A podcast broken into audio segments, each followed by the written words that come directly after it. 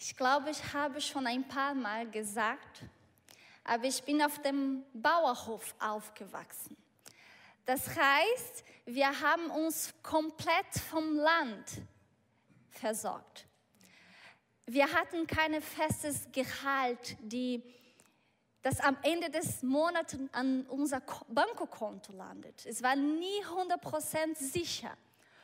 Und dann Wetter könnte unser größter Feind oder unser größter Freund sein. Wir brauchten Regen. In ein Land wie Brasilien, wo ja, trocken und warm ist, wir brauchen Regen. Aber Regen ist etwas, das wir nicht kontrollieren können, zumindest für uns. Aber es ist ein Geschenk Gottes. Und in Zeit, wo mehr als drei Monate ohne regnet war, haben wir dann uns zusammen mit unserer Gemeinde äh, verbunden und Regen gefleht und Regen gebietet. Weil das trockene Land benötigt Zugang zu Wasser. Tieren, Pflanzen, alles braucht Wasser. Es ist Leben, es ist ermöglicht Leben. Das Volk Israel lebte 40 Jahre in der Wüste. Und sie hatten dieser Gedanke, dieser Sorgen jeden Tag vor Augen. Und dann später, um zu feiern, Gottes Versorgung, Gottes Unterstützung, Gottes da. Sie haben ein Feste äh, festgestellt.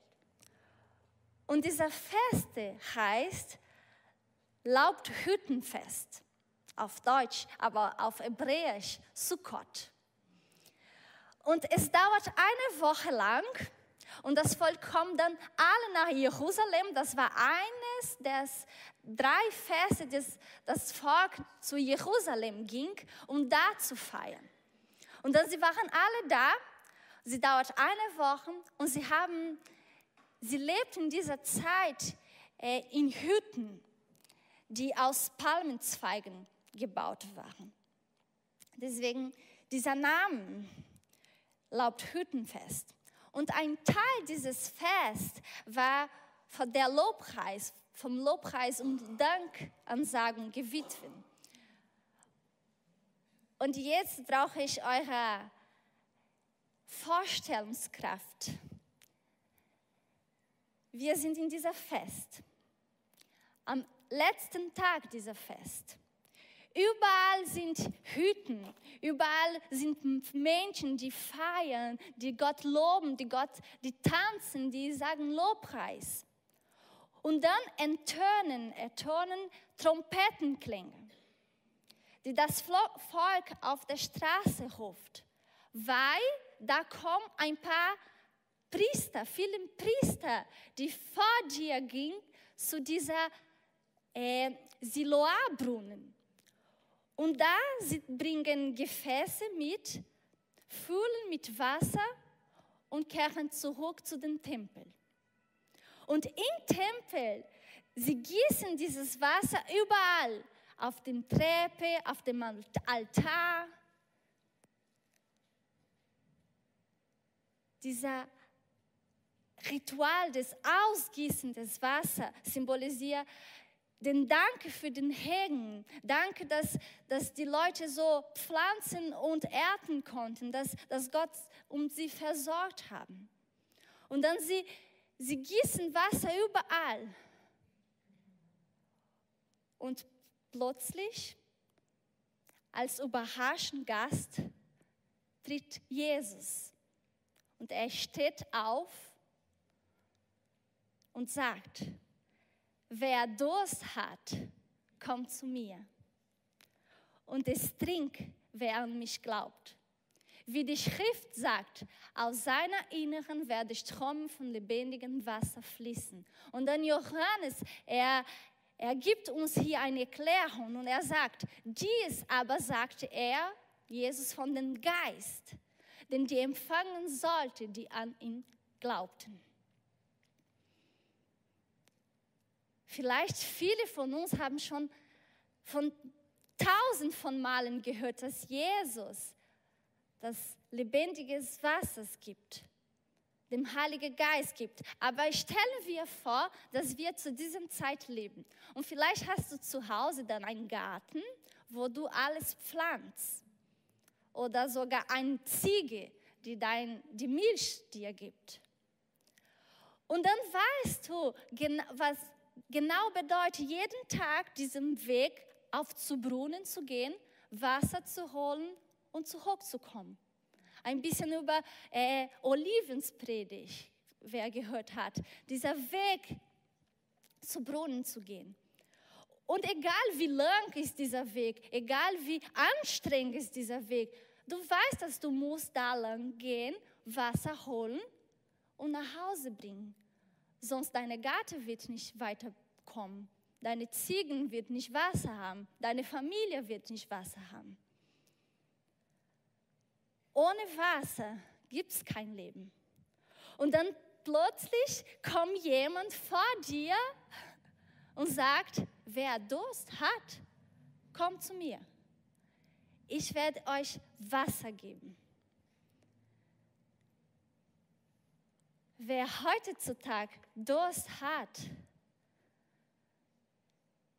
geht einfach zum dem Wasserhahn und trinkt.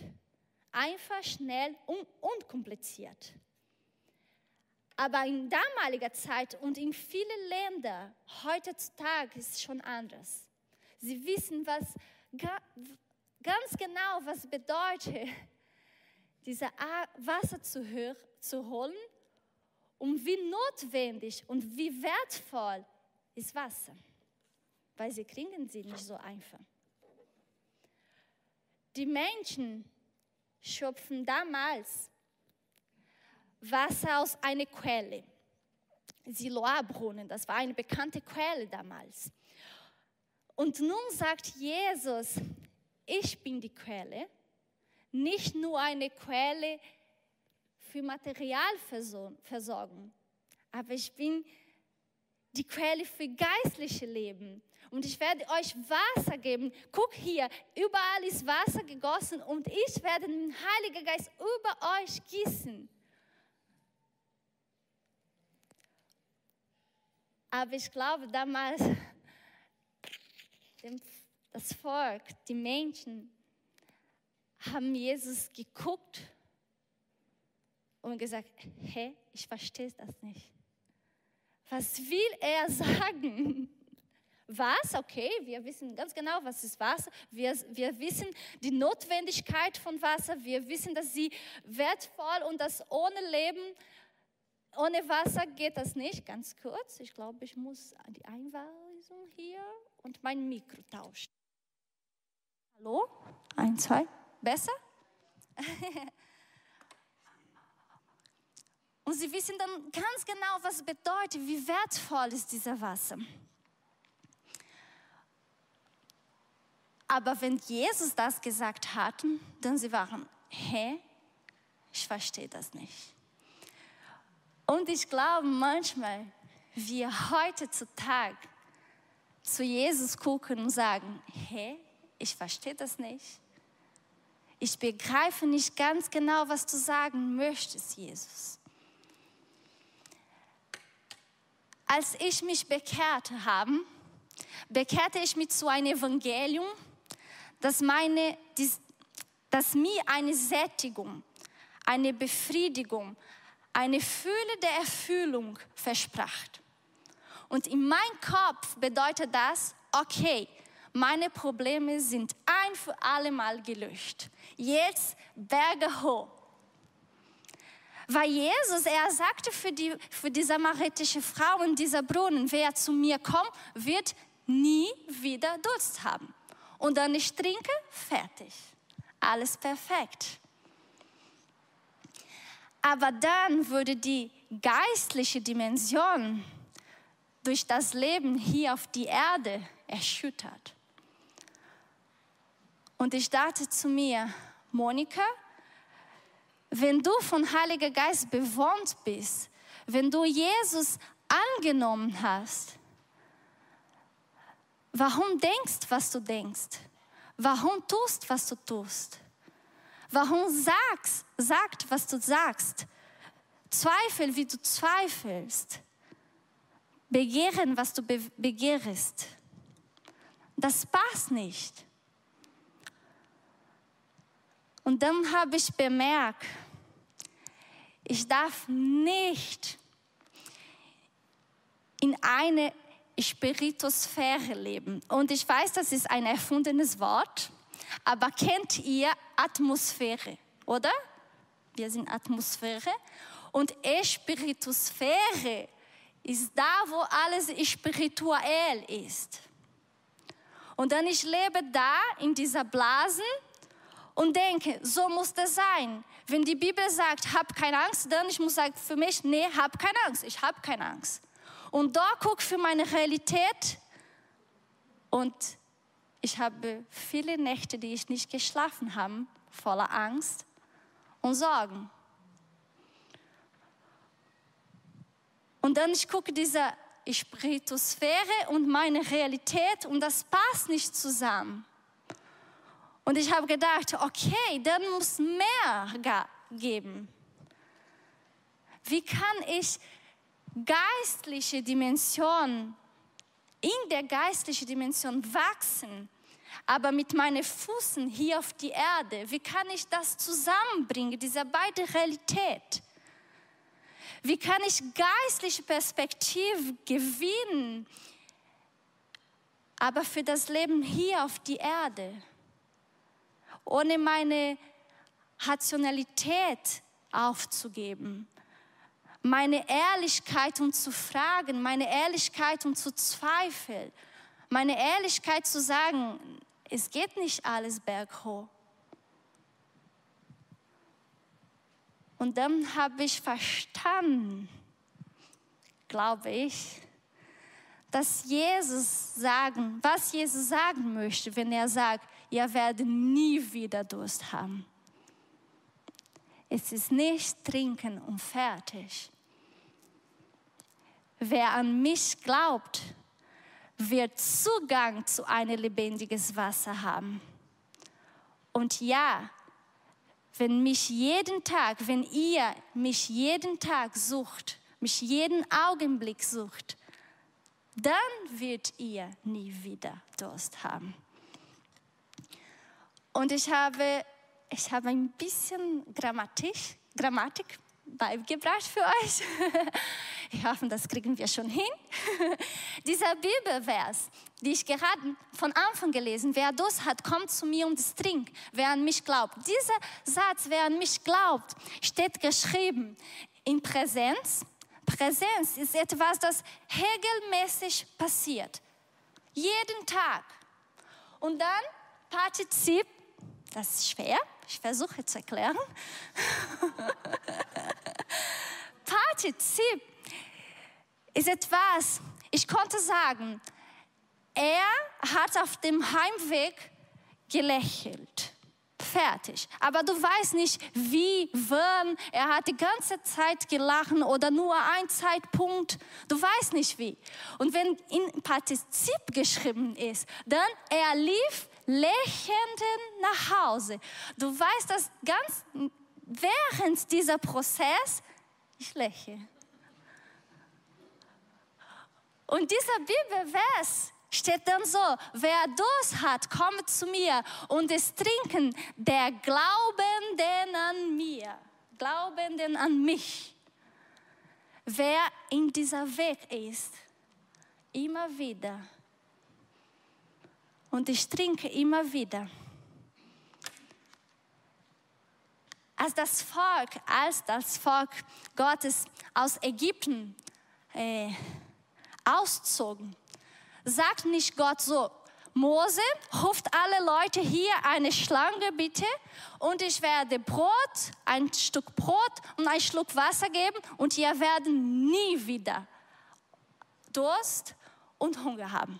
Fertig. Ihr könnt 40 Jahre lang in dieser Wüste leben, keine Hunger, keine Durst. Nein, Gott gibt das Volk jeden Tag Manna. außer Samstag, aber Freitag, sie durften ein bisschen mehr nehmen von Samstag. Aber war jeden Tag. Einer Person pro Tag. Und dann habe ich bemerkt, ist nicht diese erste Begegnung mit Jesus, meine Bekehrung, meine Wiedergeburt, der Zeitpunkt, wo ich von Dunkel zum Licht gewandelt bin, ist nicht diese erste Erfahrung, die alle meine Probleme losen wird. Dass von da an, okay, jetzt Berge hoch, fertig. Ich trinke einmal. Nein, ich habe bemerkt, das ist nicht.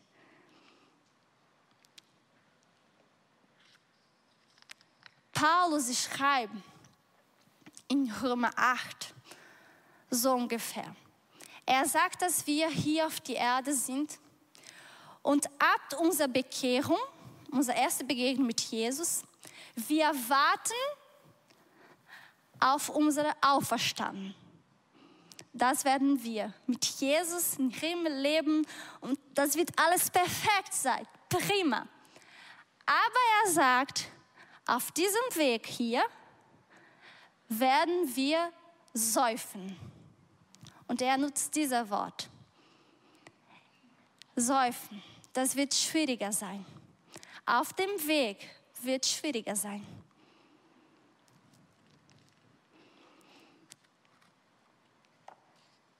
In der Zeit zwischen jetzt und dieser jetzt kann für dich sein, meine erste Begegnung, mein erster Tag mit Jesus kann sein 30 Tage, äh, 30 Jahre mit Jesus, egal wo, bis deine Auferstehung werden wir dieser Dynamik von Mangel und Sättigung, von Bedarf und Versorgung, von Hunger und Sattheit leben weil wir sind der Glaubenden in Jesus. Wir sind in diesem Prozess drin.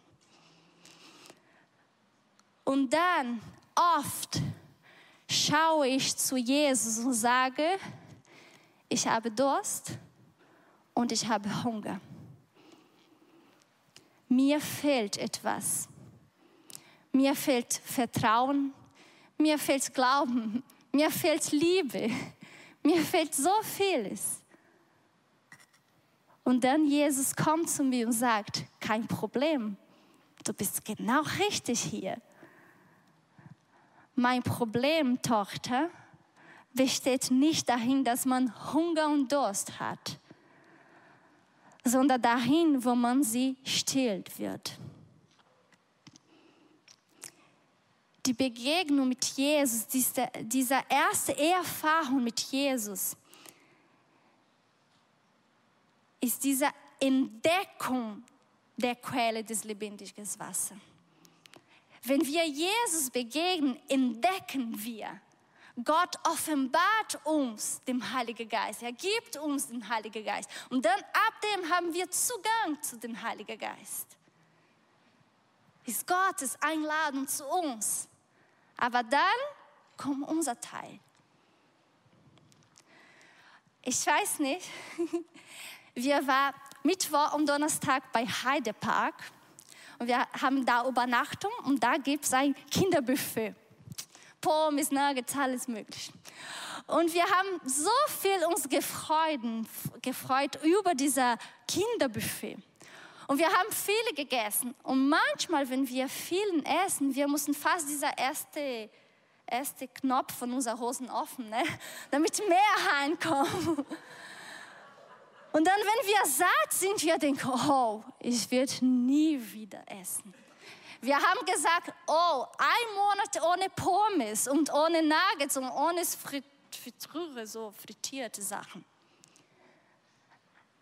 Aber dann ein paar Stunden später hatten wir doch noch mal Hunger. Und gegessen, ich habe doch Pommes gegessen. Essen ist nicht nur eine Frage des Daseins, wir brauchen das zu leben, sondern auch eine Frage des Genusses, Genuss ist am Dasein. Wenn ich sagen würde, hier ist eine Pille. Wenn ihr diese Pille nehmt, nimmt, ihr werdet nie wieder essen wollen. Ihr werdet nie wieder ein Stück Fleisch essen wollen. Ihr werdet nie wieder ein Salat essen wollen. Pizza essen wollen. Willst du diese Pille? Dieser langweilige Leben für das Rest deines Lebens? Willst du? Nein. Und wenn, Jesus, wenn wir zu Jesus kommen und sagen, ich habe Durst, ich habe Hunger, und dann erfahren wir so viele neue Erfahrungen, so viele neue schöne Dinge. Das ist nicht nur, weil wir brauchen, wir, ist da, weil wir brauchen, aber da ist Genuss dabei. Wir werden neue Erfahrungen mit Jesus machen. Wir werden wachsen. Der Heilige Geist wird immer uns weiterbringen. Es ist nicht falsches, Hunger und Durst zu haben. Genau, es ist nicht falsch, in unser Weg mit Jesus ab unserer Bekehrung bis zu dieser Auferstehung in dieser Weg zu sagen, ich habe Durst und ich habe Hunger und ich will Neues probieren mit dir, Gott.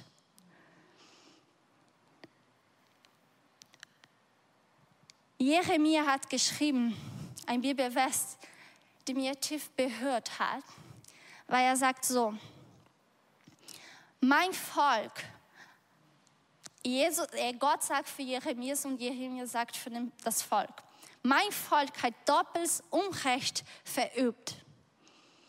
Mich, die Quelle frischen Wasser, hat er verlassen und stattdessen gräbt er sich Löcher für Regenwasser, die auch noch riesig und das Wasser nicht halten. Wenn ich, von, wenn ich Durst und Hunger habe, dann weiß ich auch, dass manchen Essen mich schlecht machen, dass es gibt bestimmte Dinge, die ich esse, die nicht satt machen, die Energie rauben, die nicht gut für mich machen, tun. Und genau das ist mit Gott. Gott sagt, ey Leute, ich bin das Lebendige. Ich gebe euch den Heiligen Geist, das lebendige Wasser und ihr grabt Löcher, Pfunzen, um Regenwasser zu trinken, schmutzige Wasser zu trinken. Macht das nicht. Kommt zu mir. Wir werden zusammen Schönes probieren. Der Heilige Geist, er sagt zu uns, ich bin der Quelle, lebendiges Wasser.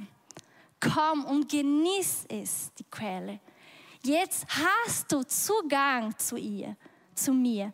Und jetzt darfst du nie wieder Durst haben, wenn du immer wieder kommst. Und genau dieses Geschenk feiern wir heute. Pfingsten. Das war eine andere Feste damals, die das Volk nach Jerusalem ging, um zu feiern alle zusammen. Das war Sukkot, Oster und Pfingsten. Und sie waren da wieder in Jerusalem. Sie haben gebetet und gewartet, weil Jesus hat gesagt, der Beistand kommt, den Beistand kommt. Und dann kommt der Geist. Den Beistand kommt auf Frauen, auf Männer, auf Juden, auf Heiden, auf Jung, auf Alten über alles. Und er ist gegossen in unser Herz, geschrieben in unser Herz. Und dieser Heilige Geist, Geist Gottes, will uns begleiten in dieser Weg. Und er will, dass wir zusammen Neues probieren. Er will uns weiterbringen. Und in seiner Predigt am Pfingsttag zitiert Petrus den Propheten Joel. Und er sagt so, und danach wird es geschehen, dass ich meinen Geist ausgießen werden über alles Fleisch. Und das ist passiert im Pfingsttag. Und das feiern wir heute. Über alles Fleisch. Und Fleisch bedeutet dieser natürlichen Menschen, den Gott einzigartig gemacht hat. Aber im Neuen Testament sagt aus, dass Fleisch der Kontrast zu Geist ist. Der Mensch, menschliche Hang zu Sünde. Und über das kommt der Heilige Geist. Und hier kommt es, kommt es zu einem inneren Kampf, den der Heilige Geist in uns aufnimmt und gewinnen möchte. Und wir immer wieder sagen können, wenn wir Durst und wir, wenn wir Hunger haben, hilf mir, Heiliger Geist. Ich weiß, dass du hier bei mir bist. Und dann hilf. Und Paulus schreibt in so eine positive Art und Weise in Römer 8, er, er schreibt so, ihr aber seid nicht vom Fleisch, sondern vom Geist bestimmt. Amen. Da ja der Geist Gottes in euch wohnt, weil an dieser Tag, wo ich Jesus angenommen habe, dann habe ich Zugang zu dieser Quelle. Gott offenbart uns diese Quelle, wo ich täglich zum Wasserquelle gehen kann und meine Sehnsucht da zu stillen. Und immer wieder.